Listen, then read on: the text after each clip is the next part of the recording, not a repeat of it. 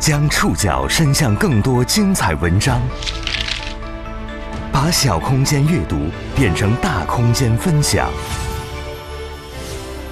宋宇选读，讲述现实世界里的真实故事，把小空间阅读变成大空间分享。欢迎各位收听今天的宋宇选读。今天为大家选读的文章综合了每日人物、界面新闻、川观新闻的内容，将和大家一起了解一个孤独青年的人生两面。今天在节目当中出现的部分主要当事人使用了化名。不幸病故的 B 站 UP 主莫茶，在最近一周成为网络热议人物。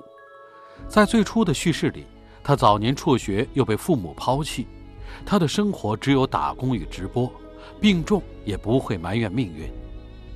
人们无法接受这样一个饱受生活苦楚却还在积极搏斗的人，怎么能在没人看见的地方孤独的死去？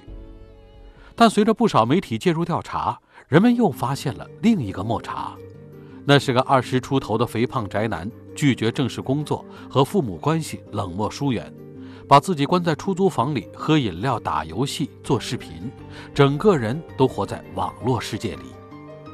这两个截然不同的形象，让围绕这个大凉山青年的争议和质疑沸沸扬扬。宋宇选读，今天和您一起了解莫茶一个孤独青年的人生两面。围绕着 B 站 UP 主莫茶，网络世界已经热闹了一周多了。二零二一年一月十号，莫茶被发现在四川会理县的出租屋内去世。大约十天之后，他去世的消息被 B 站网友和一些自媒体披露。一开始的网络叙事里，莫茶的奶奶生病，因病致贫，父母躲债跑路，自己高中辍学之后打工糊口，结果发现鼻子上长了肿瘤，在切除肿瘤的时候。医生发现他患糖尿病，但他没有继续继续治疗，最后因为酮症酸中毒逝世。在这个叙述版本里的莫茶是一个亲切友善，而且在逆境中充满斗志、保持积极向上心态的年轻人，这激发了无数网友的同情心，很多人自发去他的 B 站账号悼念他。但随着更多媒体介入调查，现实世界里的莫茶似乎呈现出另外一种形象。在这个叙述版本里的莫茶，三岁时父母离异，抚养权判给母亲，改随母姓。初中进入叛逆期，和亲人关系越发疏远。也因为母亲忙于工作，对他关心较少。他在进入职高之后，性格越来越孤僻，逐渐沉迷网络，不可自拔。二十多岁的他拒绝家里给他找的工作，把自己关在出租房里，喝饮料、打游戏、做视频。一米七八的个儿，体重。一度超过两百斤。在莫茶故去后，关于这个年轻人的种种争论，其实都是围绕这两个截然不同的形象开展的。到底哪一个才是真实的莫茶？网友们又在悼念什么？争论什么？宋宇选读继续播出：莫茶一个孤独青年的人生两面。如今网络上流传甚广的莫茶的虚拟形象，有一头黑色短发，齐刘海、大眼睛、尖下巴，穿着衬衫西装，打着领带。这个形象是一群活跃在一个名为“夜校 Project” 的群里的网友们协力制作而成的。这个群的群友伊里奇曾经在一份名为《莫茶生平第一版》的帖子里写道：“早在2018年4月左右，他就和群友第一次援助过莫茶。当时莫茶告诉他们。”打工的雇主欠薪不发，他失去了收入来源，房租也要到期了。他决定回家。回家的路费是群友们为他一点点凑足的。在这个群里，群友们还为莫茶发起过募捐，还想帮他创业，但启动资金成了头疼的难题。群友们想到，莫茶或许可以成为虚拟主播，通过制作视频和游戏直播能够增加收入，于是。一场网络互助就开始了。那时，社团的模型师为莫茶设计了我们前面提到的那个虚拟形象，其他群友则用淘汰的配件组装了他的电脑。伊里奇自己拿出旧的声卡和监听，陆陆续续给他寄过去。他们拼凑出基本的直播设备，希望能够让莫茶渡过难关。关于莫茶在虚拟世界里的更多故事，外界并没有梳理出清晰的时间线。只知道直播前他很少发预告，没有找渠道引流，只是默默的、勤勤恳恳的播两个小时。直播时，那个群友们帮助制作的虚拟形象会出现在左下角，为网友们讲解游戏。只要有人进入直播间，莫茶的声音就会兴奋起来。但在更多的时候，他只是对着屏幕和自己说话。网友伊里奇回忆，除了群友和一两个老观众，没有人看莫茶的直播。在成为虚拟主播的那八个月里，莫茶一共发布了二十八个视频，算是一位积极创作的 UP 主。但直到他去世，他的账号都没能达到开通 B 站创作激励的要求。他只有两百个粉丝，也没什么流量，也就是说，在直播或制作视频这件事儿上，他能够拿到的收入近乎为零。作为虚拟主播的莫茶，没能得到认可。那时他发表在 B 站上的动态更少有人关注。比方在二零二零年六月十六号，他就写道：“自己鼻子上长了个肿块，照镜子的时候，他正在往外流血，一直止不住。”这让他呼吸很不顺畅，像自言自语一般。他说：“不知道能不能坚持到做手术那天。”后来情况更加严重，他的左咬肌开始疼痛，疼得让他睡不着，不敢张嘴吃饭。那条动态只得到了三条回复，很快就被人们略过了。他看起来不紧要，无非是一个无人观看的游戏主播在分享自己遇到的一场小小病痛。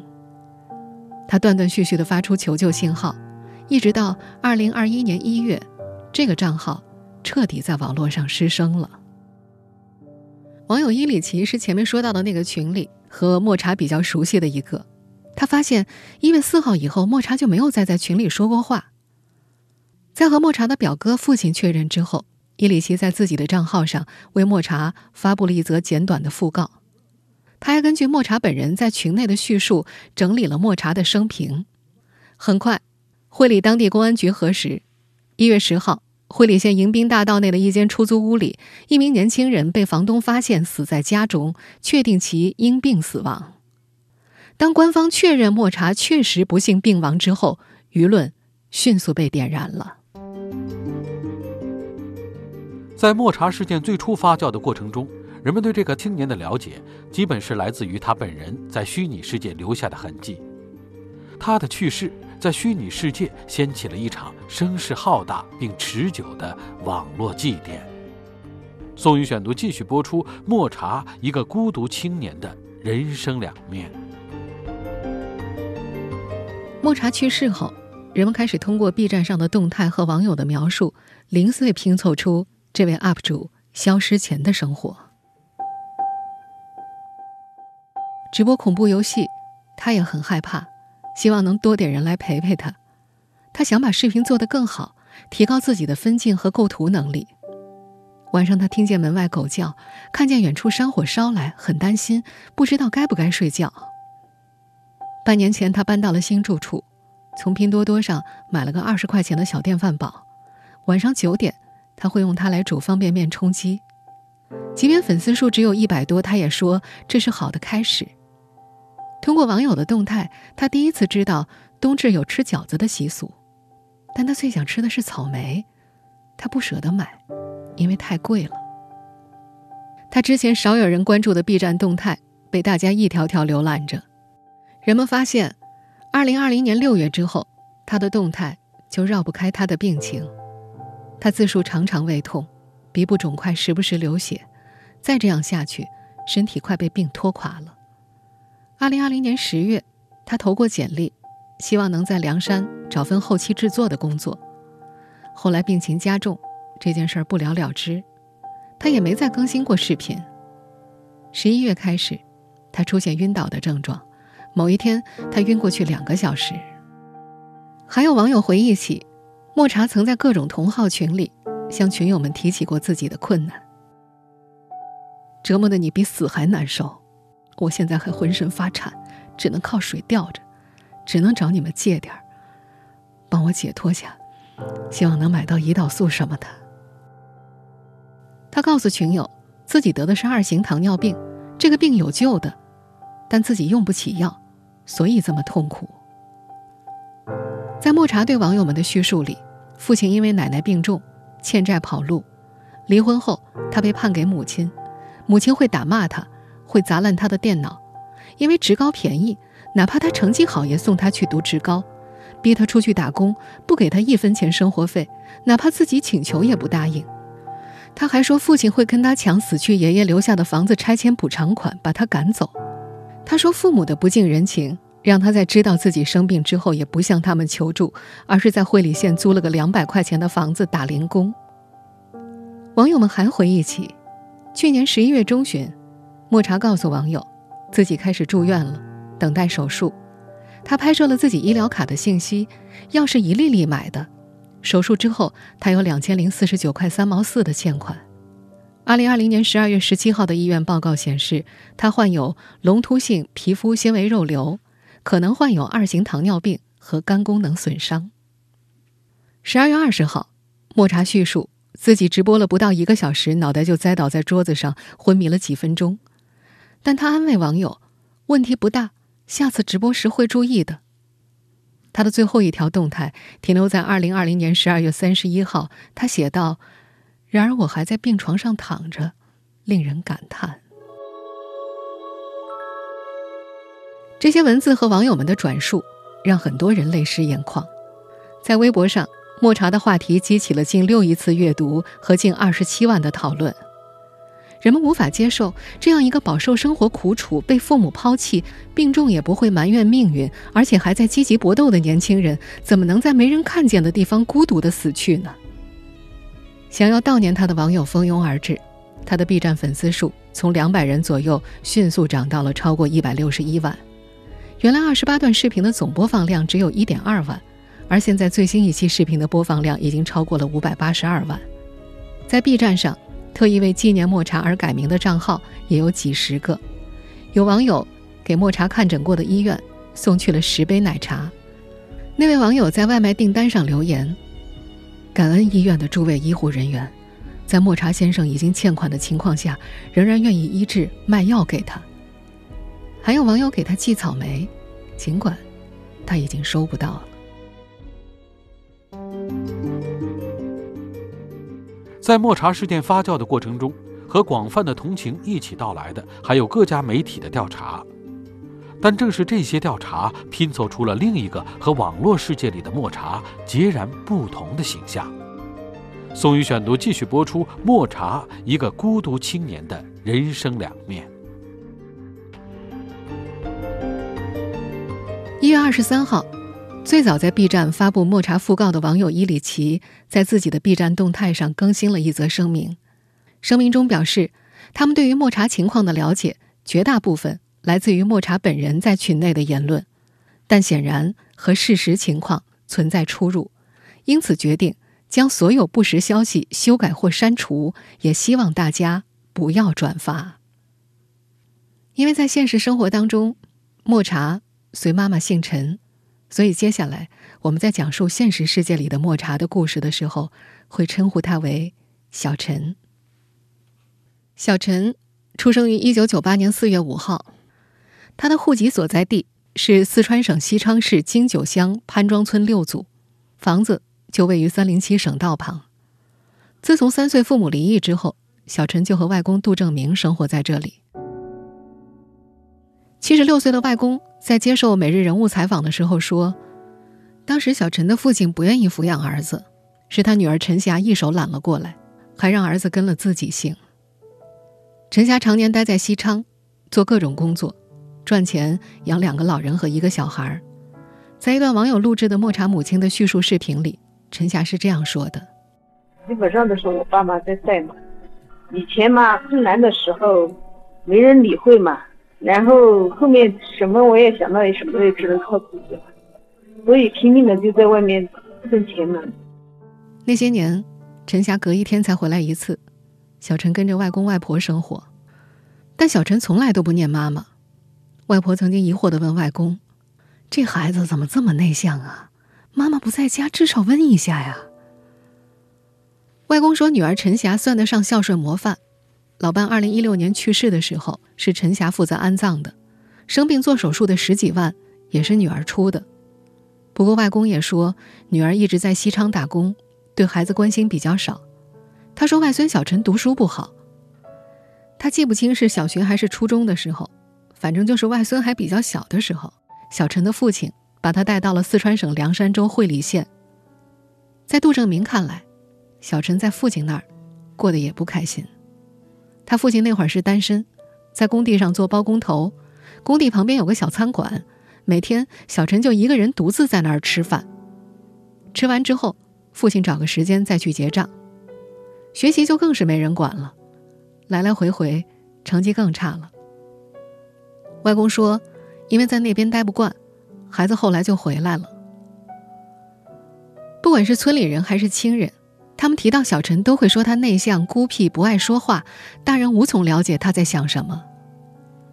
外公说，小陈在家的这几年，都是他做好饭，叫孩子来吃饭，也只有这个时候，小陈才会走出房间。在母亲陈霞看来，儿子常常待在屋子里玩电脑，不知道找活做，不能融入社会。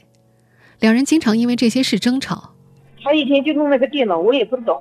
我们就知道他是沉迷网络，叫他去做正事嘛。我们的我们的想法就是叫他去打工或者学手艺嘛。搞那个电脑也不是也不是办法呀。他不听我们安排，当然我们我们就会大大家都弄得不和睦嘛。就是有一回。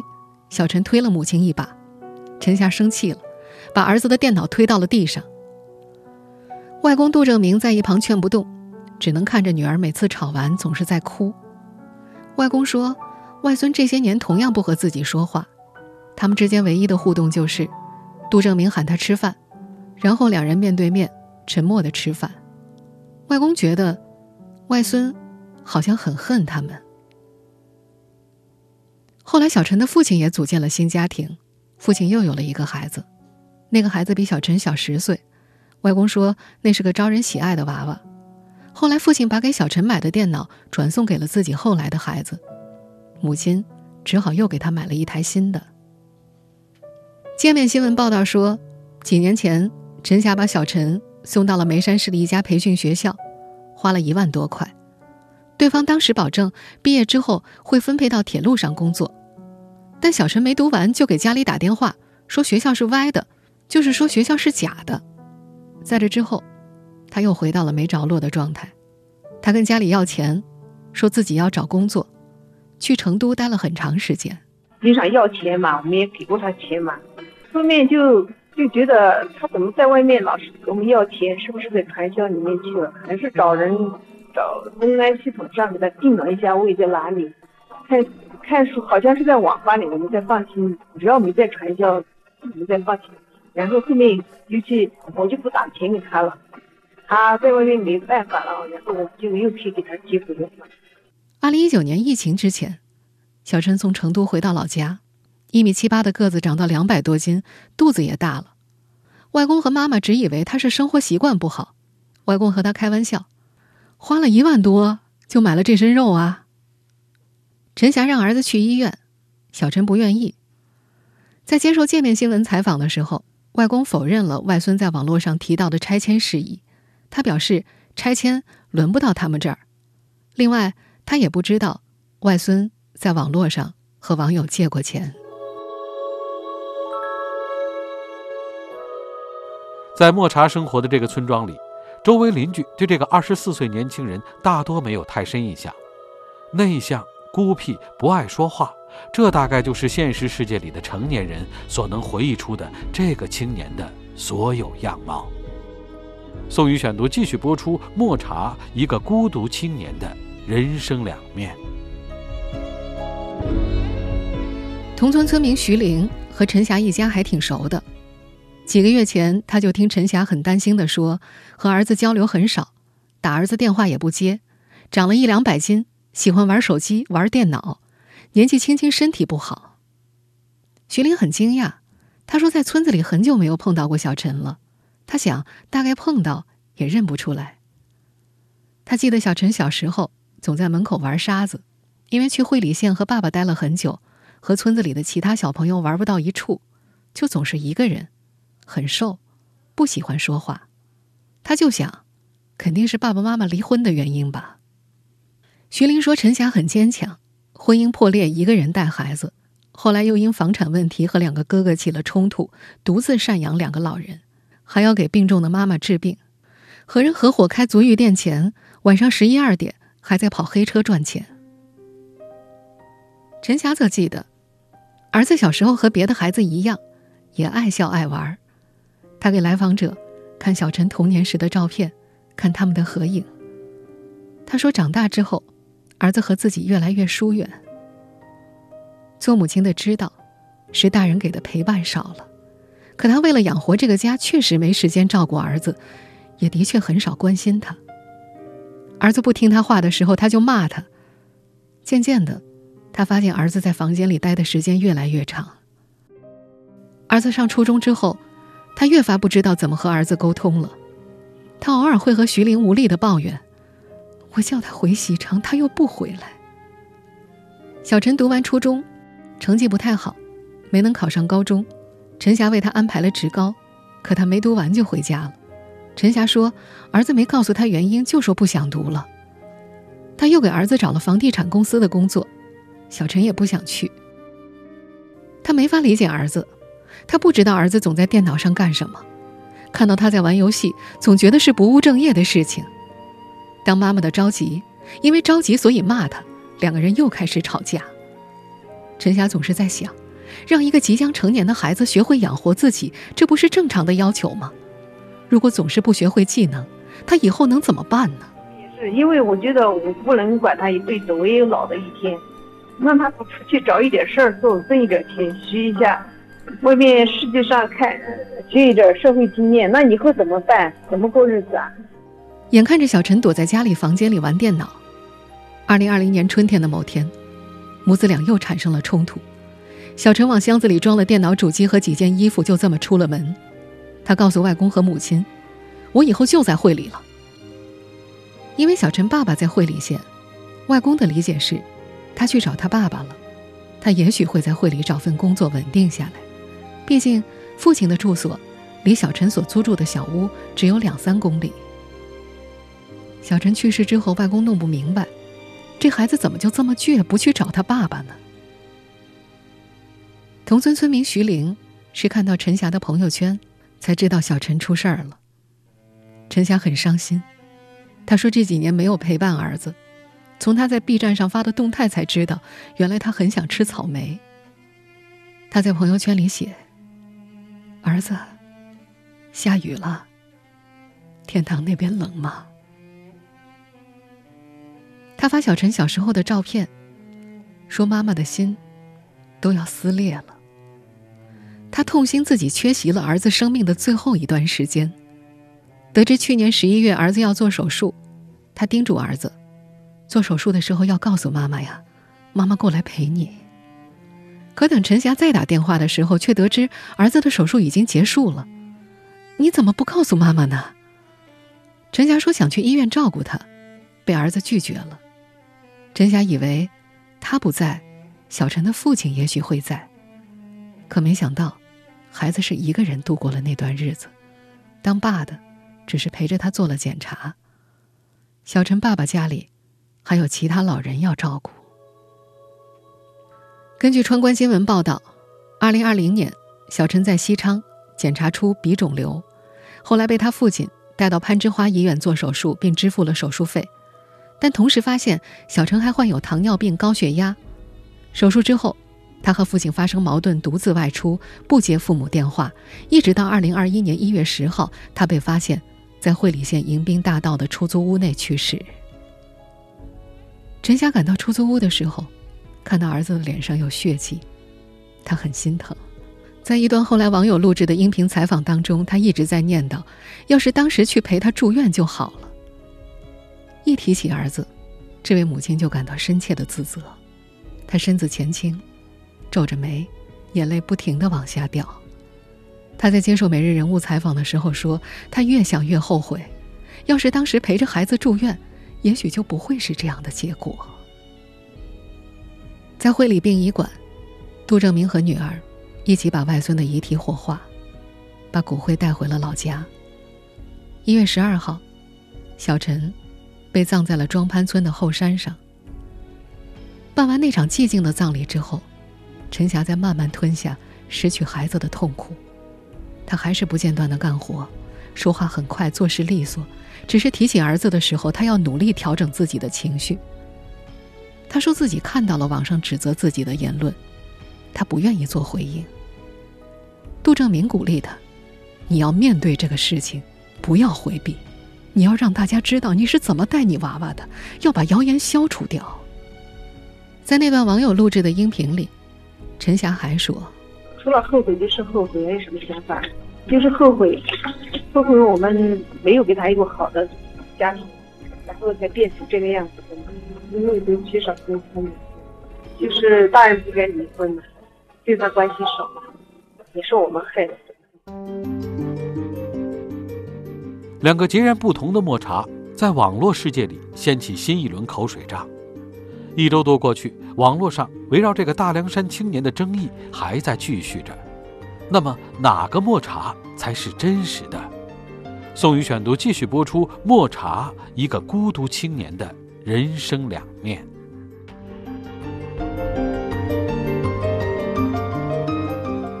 当越来越多的媒体讲述了现实世界里的抹茶故事。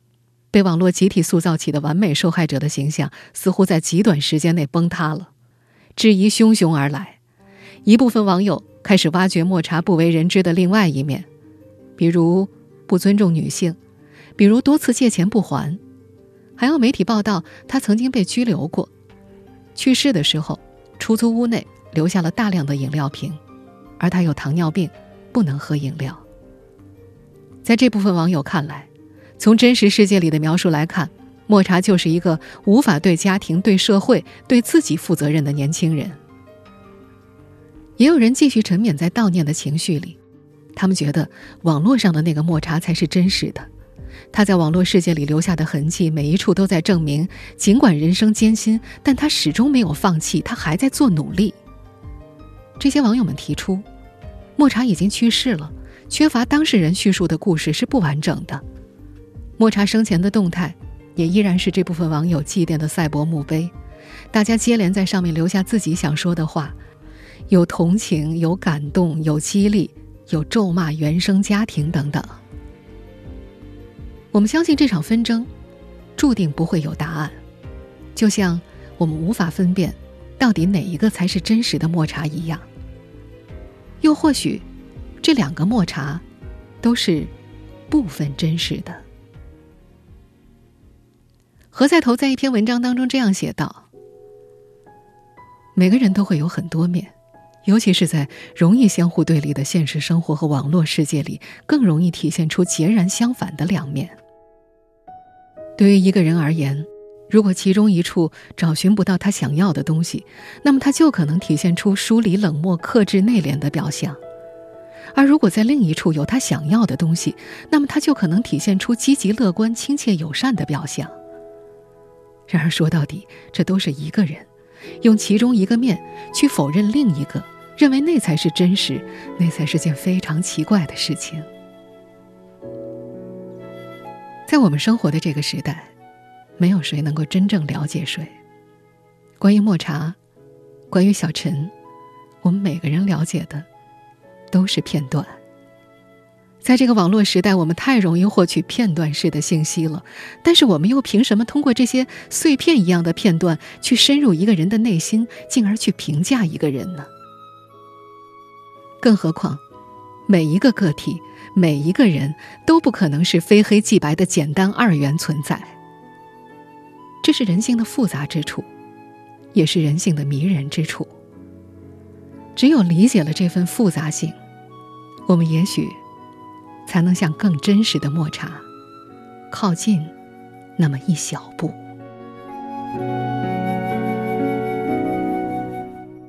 以上您收听的是宋宇选读，一个孤独青年的人生两面。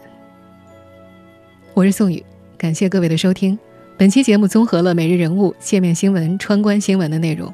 收听节目复播，您可以关注本节目的同名微信公众号“宋宇选读”。我们。下期节目时间再见。